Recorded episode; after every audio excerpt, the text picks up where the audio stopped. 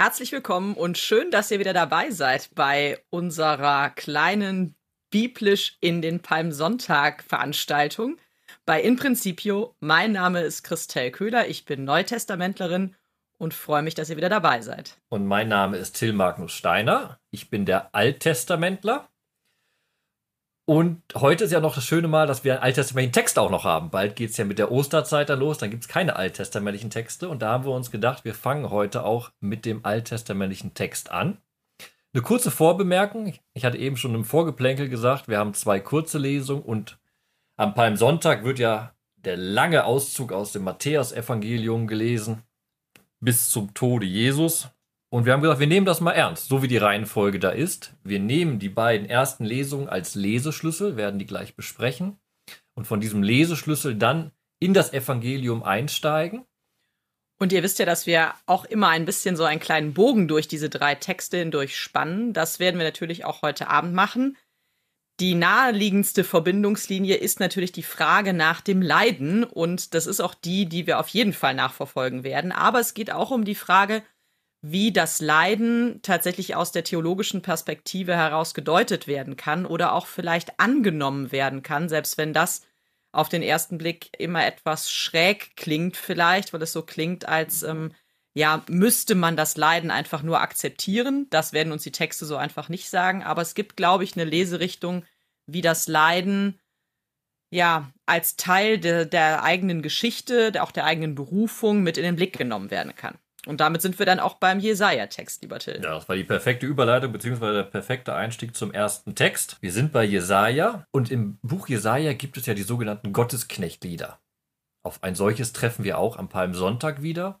Und Gottesknecht ist diese im alttestamentlichen Denken schon sehr komische Figur, die eben messianisch wirkt, aber die vor allem durch Leid Sühne für das Volk Israel schafft. Und das ist eine Kategorie, die eigentlich nicht normal ist im Alten Testament. Wenn wir an Messias denken, an die Gestalten, dann denken wir an König David, machtvolle Gestalten, Rettergestalten.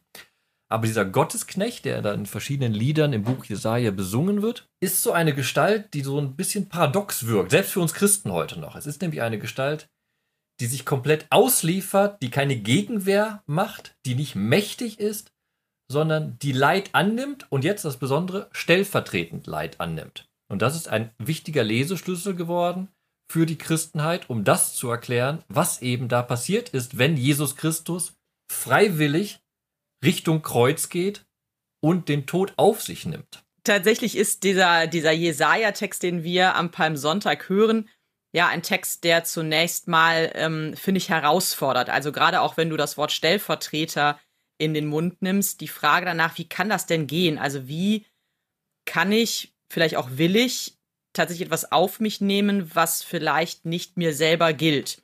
Und warum sollte ich das tun? Und das ist eigentlich die spannende Perspektive, die uns durch alle drei Texte gleichzeitig noch mit hindurchgeleitet, nämlich warum ähm, stehe ich für etwas ein, was mich trifft, mich vielleicht auch nicht betrifft?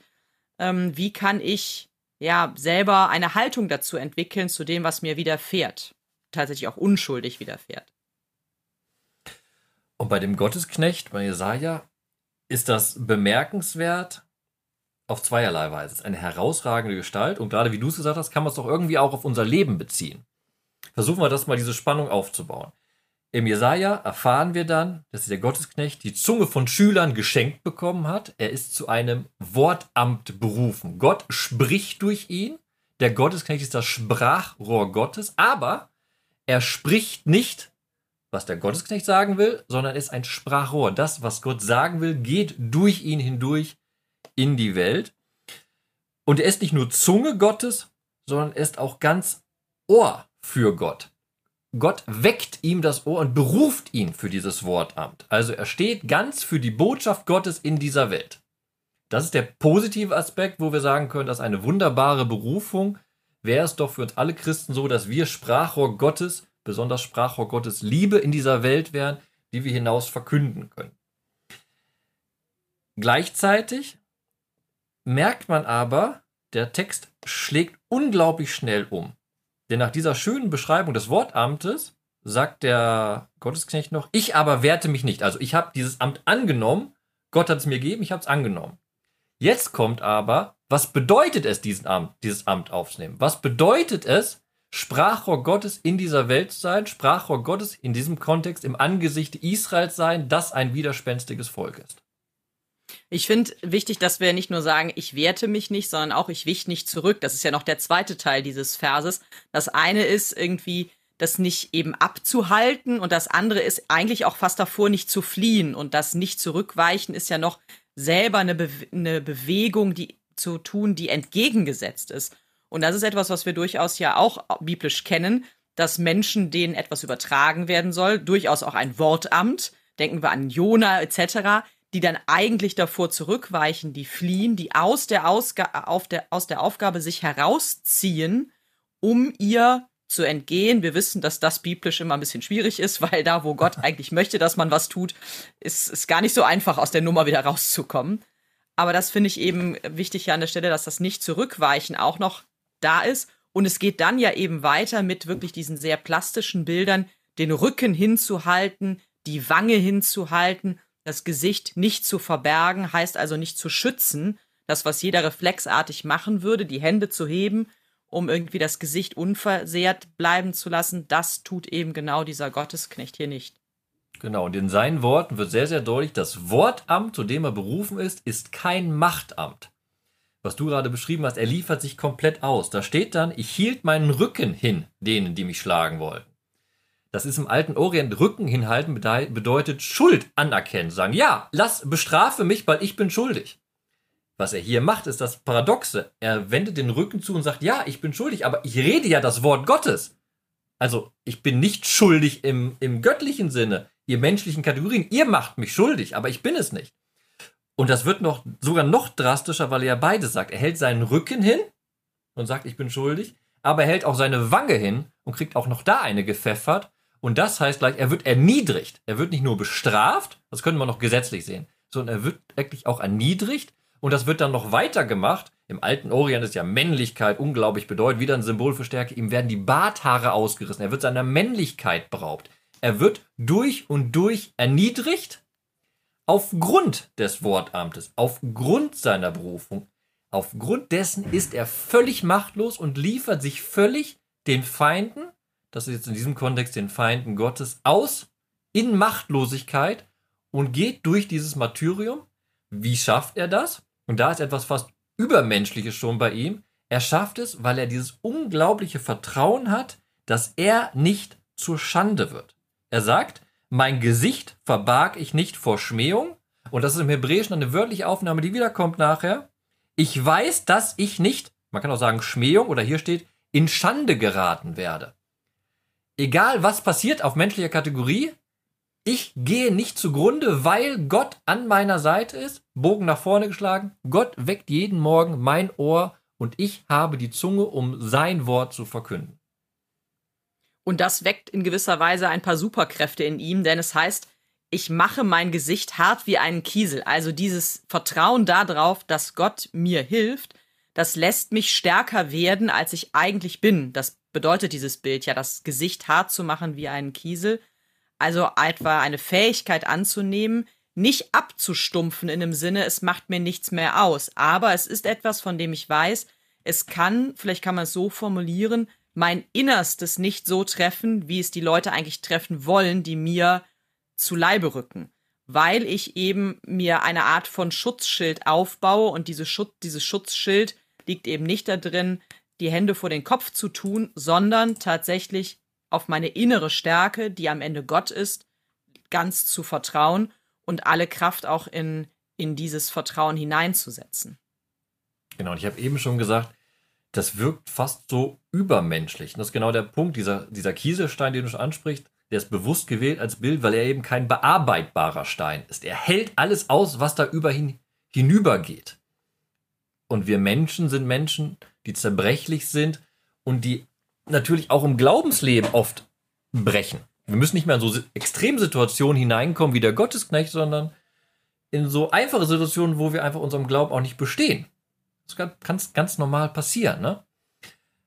Aber genau jetzt kommt dieser Einfallspunkt in diesen Gottesknecht, eine übermenschliche Gestalt, die doch eine menschliche Gestalt ist.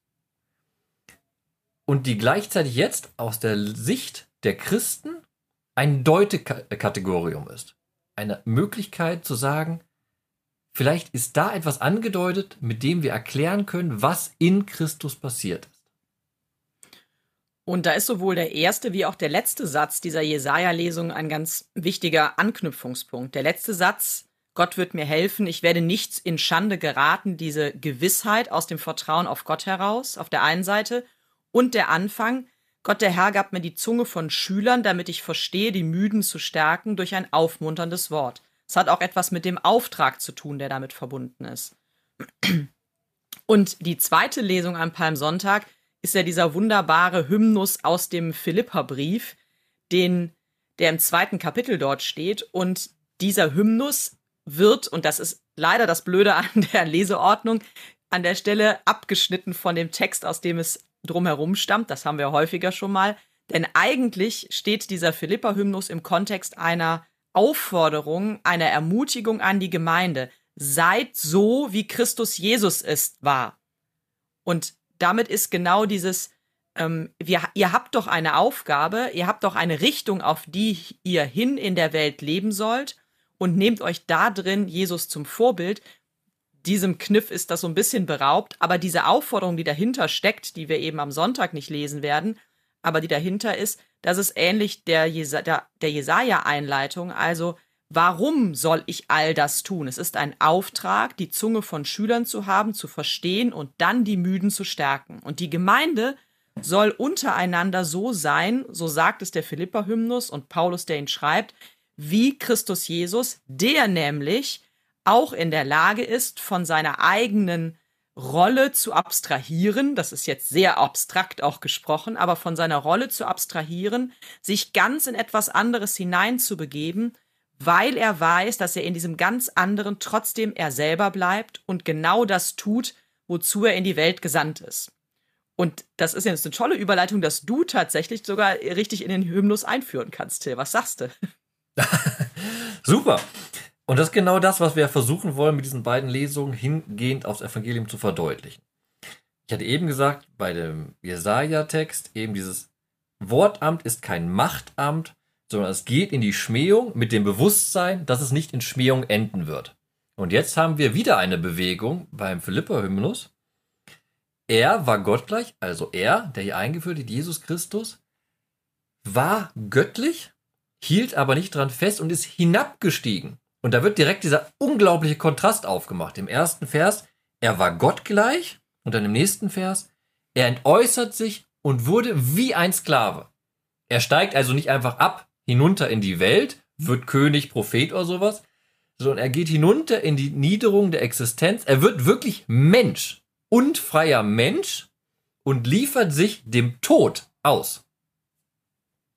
Und das Gute an dieser Angangsformulierung ist eben dieses nicht daran festzuhalten, Gott gleich zu sein. Das heißt, ein bisschen anders, wenn man es etwas anders übersetzt, heißt es auch eben, ich kann davon loslassen. Das heißt, ganz Gott sein und gleichzeitig davon loslassen können, weil hier an der Stelle es nicht darum geht, dieses Gottsein festzuhalten, sondern tatsächlich sich zu erniedrigen. Also, dass das Wort, was benutzt wird für das Herabsteigen, was du gerade auch schon gesagt hast, sich zu erniedrigen und in eine neue Rolle, in eine neue Existenzweise hineinzugehen, ganz Mensch zu sein, aber in diesem Menschsein ganz den Auftrag Gottes auszufüllen und der heißt nämlich gehorsam zu sein bis zum Tod, bis zum Tod am Kreuz. Kein blinder Gehorsam, sondern ein Gehorsam, der selber angenommen wird. Sich erniedrigen, deswegen ist die Formulierung auch extra so gewählt. Und das geht nur dann, so zeigt uns zumindest dieser Hymnus, wenn ich eben auch ganz genau weiß, dass ich auf Gott vertrauen kann und dass diese Erniedrigung, auch das, was ich selber auf mich nehme an Leiden, damit sind wir auch noch bei meinem Gottesknecht, dass das nicht das letzte Wort ist, sondern dass Gott mich nicht zu Schande werden lässt. Und dieses Vertrauen Jesu wird in diesem Hymnus eben auch ganz deutlich gemacht, denn im zweiten Teil heißt es dann, weil Jesus so handelt, hat Gott ihn über alle erhöht und ihm den Namen verliehen, der größer ist als alle Namen. Genau, ich habe auch bei dem Philippe-Hymnus ein Problem mit einem Wort, und das knüpft jetzt an, was du gerade gesagt hast. Da steht ja, und er war gehorsam bis zum Tod. Gehorsam, ich weiß nicht, ist vielleicht der deutsche Sprachkontext ist immer so ein Untertan, so, das muss jetzt so gemacht werden, weil es von oben so verordnet ist.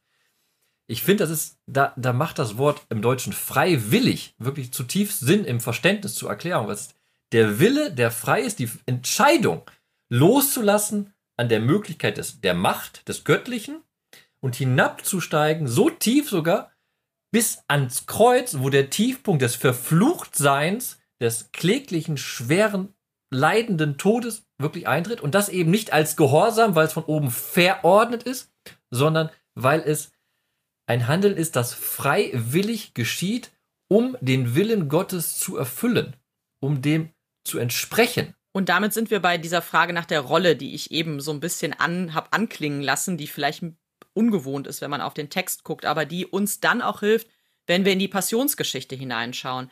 Denn ähm, welche Rolle habe ich und welche Rolle übe ich wie aus? Und ich kann ein König sein und wie ein König agieren und mich in Anführungsstrichen weltfremd geben. Also ich kann dem Ganzen völlig entrückt sein, über den Dingen schweben und eigentlich so tun, als hätte ich mit all dem nichts zu tun. Und ich kann ein König sein, so wie es Jesus ausübt, nämlich Gott zu sein, wo ich mich mit hineinbegebe in all das, was Menschsein ausmacht und wo ich mich dem auch komplett aussetze und wo ich mich auch anfragen lasse, nämlich wie übe ich am Ende dieses Gottsein, was ich trotzdem ja beibehalte. Ich werde ja nicht ein ganz anderer, sondern ich bin Gott und Mensch, Jesus Christus wie ich dieses ganz andere trotzdem auch beibehalte. Und das ist eben genau der Kniff, der im Matthäusevangelium uns von Anfang an verfolgt hat in einem positiven Sinne. Denn auch da geht es an vielen Stellen um die Frage nach dem Gehorsam. Wenn wir auch in die Fastenzeit zurückspringen, in die Versuchungserzählung beispielsweise, wo genau die Frage im, im Zentrum des Textes stand, wie geht Jesus damit um, dass er Gottes Sohn ist auf der einen Seite und dass er deswegen bestimmte Fähigkeiten und Möglichkeiten hat, Übt er das aus? Lässt er sich dazu verführen, dazu reizen, all diese Macht auszuüben und sie für sich selbst zu nutzen? Oder aber nimmt er all die Macht und Kraft, die ihm gegeben ist, weil er Gott ist, Gottes Sohn ist, nimmt er sie und übt sie aus, um anderen damit zu helfen. Das ist eigentlich das Kernmotiv natürlich der Passionserzählung, aber auch ganz besonders nochmal im Matthäusevangelium ein ganz wichtiger Kniff, dass eben die Frage nach dem Gehorsam Jesu hier auch nochmal so stark aufgenommen wird. Und da ist auch eine schöne Querverweis nochmal zwischen der Versuchung, mit der wir ja die Fastenzeit begonnen haben, und der Text ist der Gefangennahme Jesus. Weil da kommt dieser schöne Satz, der genau das zusammenfasst, was du gerade gesagt hast. Jesus wird gefangen genommen, einer der Jünger wehrt sich und Jesus sagt aber nein, jetzt ist die Zeit der Gewaltlosigkeit und sagt dann, oder glaubst du nicht, mein Vater würde mir sogleich mehr als zwölf Legionen Engel schicken, wenn ich ihn darum bitten würde? Das war ja auch so eine äh, Herausforderung vom Teufel. Lass doch jetzt Großes hier bewirken. Und auch hier bei der Gefangennahme. Jesus geht seinen Weg, er weiß, wo dieser Weg enden wird, aber auch da, er bleibt gewaltlos, er bleibt so freiwillig machtlos und geht seinen Weg. Und das ist eben auch das Wunderschöne. Jetzt springen wir zurück am Anfang des Evangeliums am Sonntag. Jesus sagt, meine Zeit ist da.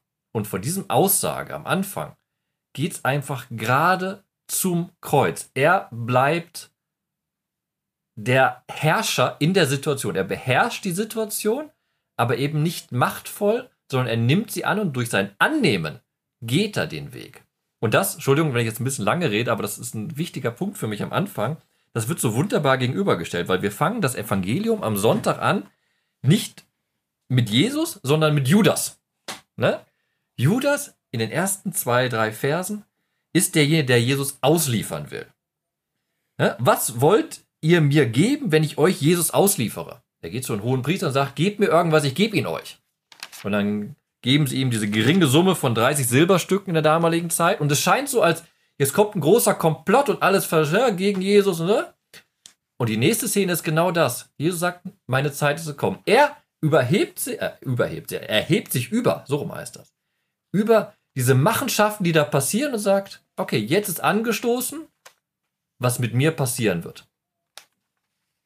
Und Du hast zwar recht, es ist die erste Szene am Sonntag, aber die, das, das ganze Passionsgeschehen wird ja eigentlich eingeleitet durch den Todesbeschluss der jüdischen Autoritäten. Die jüdischen Autoritäten sind auch so ein weiterer Erzählstrang im Matthäusevangelium, der sehr stark ist.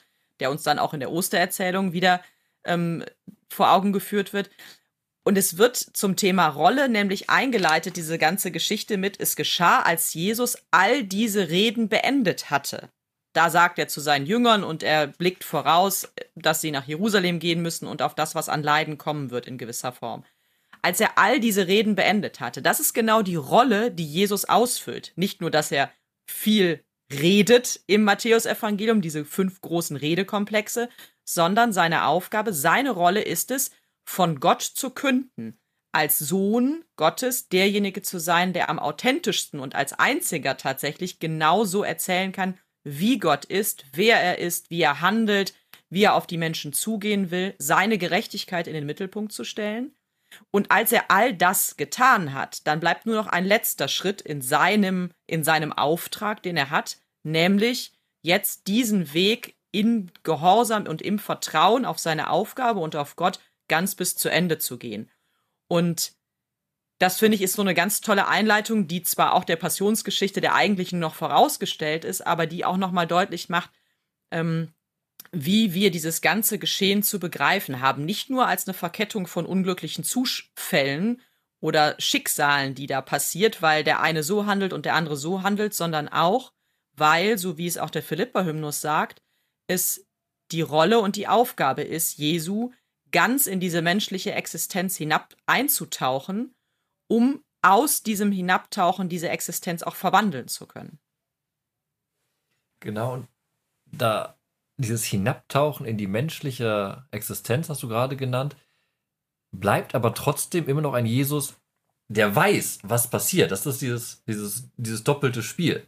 Er weiß, was da passiert. Und es wird eben bei Judas nochmal deutlich, weil zum Beispiel dann beim letzten Abendmahl sagt er ganz, ganz deutlich, hier gibt es einen, der wird mich ausliefern. Also sozusagen, und er weiß es und hält sozusagen die Wange hin. Wieso hält er die Wange hin wie der Gottesknecht? Weil er weiß, wer es ist, aber er kündigt nicht die Gemeinschaft mit ihm bei Matthäus. Judas ist weiter bei dem Mahl da. Er fragt zwar, und der Leser erfährt es dann, ne? Judas fragt dann, bin ich es etwas, Rabbi? Und da sagt er, du sagtest. Aber es folgt nicht, dass Judas rausgeschickt wird, dass das Mahl beendet wird. Nein, Jesus geht seinen Weg weiter und hält das Mahl, egal was Judas macht. Judas wird ihn verraten, aber Jesus geht seinen Weg. Und dieser Weg führt eben unweigerlich zu dem Ende und zu diesem leidvollen Tod am Kreuz. Und was, also eine, wenn man ein Segment noch rausgreifen will, bevor wir unsere Verse vielleicht in den Ring werfen, ähm, ist tatsächlich, dass Matthäus ganz besonders schön deutlich macht auch nochmal, dass es auch eine Antwort Gottes gibt auf das, was mit seinem Sohn passiert. Denn das Matthäus-Evangelium ähm, reagiert oder im Matthäus-Evangelium wird von Gott selbst mit höchsten Zeichen reagiert auf das, ähm, auf das Leiden, auf den Tod des eigenen Sohnes, ist das das Zerreißen des Tempelvorhangs. Das finden wir auch bei Markus und Lukas zwar, aber es ist auch das, dass die Erde sich auftut, das Heilige aus den Gräbern aufstehen, also die Propheten und Gerechten. Es ist ein, ein wirklich fulminantes Ende und es ist genau das, was vielleicht schon in Jesaja angekündigt wird. Ich weiß, er lässt mich nicht zu Schande gehen oder zu Schande sein dass das an dieser Stelle wie so eine Antwort, wenn auch eine nonverbale Antwort, aber eine eindrucksvolle Antwort Gottes hinterherkommt. Ja, dieser Jesus, er bleibt nicht in seiner Schande hängen als der gekreuzigte, der ruchlos zu Tode gebrachte, sondern dass diese Geschichte ist an dieser Stelle auch noch nicht zu Ende. Das Ganze hat ein Nachspiel, könnte man auch sagen. Und man kann auch sagen, ein positives Nachspiel, ja zum Glück. Naja, nach Palmsonntag kommt auch die Karwoche, aber dann kommt auch der Ostersonntag. Aber das ist genau der Punkt. Jetzt machen wir den Bogen. In der ersten Lesung sagt der Gottesknecht, ich weiß, dass ich nicht in Schande gerate. Ja, wenn wir jetzt diesen Vers nachverfolgen, das Evangelium, was du gerade gesagt hast. Es wirkt fast, als würde uns Matthäus erzählen, dass Jesus diesen Weg der Schande jetzt erstmal gehen muss. Und er geht ihn durch. Er wird von Judas verraten. Er muss zu seinen Jüngern sagen, ihr alle werdet in dieser Nacht an mir Anstoß nehmen. Und alle Jünger sagen, nein, nein, nein, wir werden das nicht machen. Niemand wird euch, niemand wird dich verleugnen. Petrus sagt, ach, keinen Fall. Er verleugnet ihn nachher dreimal. Die Jünger nachher fliehen alle weg von ihm. Jesus selbst bereits in Gethsemane, seine ganze menschliche Seite kommt vor und er wird betrübt. Er ist traurig, aber er weiß, er wird nicht zu Schande kommen und kann sagen, Gott, dein Wille geschehe. Wenn der Kelch vorübergehen kann, lass ihn vorübergehen. Aber ich weiß, dein Wille soll geschehen. Das ist wieder dieser Gottes, dieses Gottesknechtsmotiv, dieses, ich habe dieses Amt angenommen und ich freiwillig gebe ich mich dahin, auch wenn ich weiß, dass dieser Weg voller Schmähungen sein wird. Und die Schmähungen, das haben wir dann nachher, die treffen ihn noch und nöcher.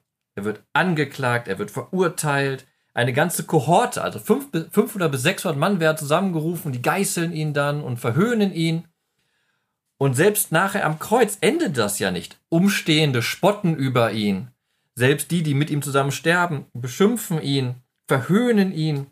Er muss noch am Kreuz solche Sachen hören wie, wenn du Gottes Sohn bist, rette dich selbst und steig herab vom Kreuz. Ihm wird noch und noch Spott und Hohn entgegengebracht. Aber er geht bis in den Tod hinein, genau aus dem Wissen, das macht uns Matthäus deutlich, was wir beim Gotteskirchen der ersten Lesung le lernen, ich weiß, dass ich nicht in Schande gerate. Dieses Kreuz ist nämlich, auch wenn wir am Palmsonntag damit erstmal aufhören, ist nicht das Ende. Das Kreuz ist der Punkt, wo sein Ziel erreicht ist. Und das ist der Philippa-Hymnus. Der Philippa-Hymnus sagt ja genau, er muss bis an das Kreuz gehen. Und dann wird er erhöht. Aber erstmal ist es den Rücken und die Wange hinhalten, durch die Geschichte hindurch, gegen alle Autoritäten. Und dann ist auf einmal der Tod und der Punkt erreicht, wo es anscheinend zu Ende ist. Aber zum Glück wissen wir, Palmsonntag ist nicht das letzte Wort, Karfreitag ist nicht das letzte Wort, sondern der Osterjubel hat das letzte Wort. Vielen Dank schon mal für deine, deine Linie, die du mitnimmst. Ähm, für mich ist es der Halbvers ein bisschen vielleicht konkreter. Sein Leben war das eines Menschen aus dem Philippa-Hymnus. Ähm, ähnlich wie Weihnachten, wo es ja die ganze Faszination des Festes auch darin steckt, sagen zu können, ähm, was für ein, was für ein großartiger Glaube, was für ein großartiger Gott, der es tatsächlich schafft, ähm, sich in, dies, in die Niederungen herabzubegeben, in diesen armseligen Stall, der Mensch wird, der völlig schutzlos in dieser Welt landet genauso packend ist dieses Szenario eben auch am Ende oder vermeintlichen Ende der Jesusgeschichte, wie es vielleicht hier eben das, äh, dieser Philippa-Hymnus auch nochmal einen Blick nimmt. Sich zu erniedrigen und eben wirklich ganz in das Leben des Menschen, unseres Lebens einzutauchen. Sein Leben war das eines Menschen, heißt auch, sein Leben war wie mein Leben, könnte man sagen, oder wie meins. Das heißt also, jemand, an jemanden glauben zu können, an einen Gott glauben zu können, der sagt, ich bin nicht weniger Gott, wenn ich so bin wie du.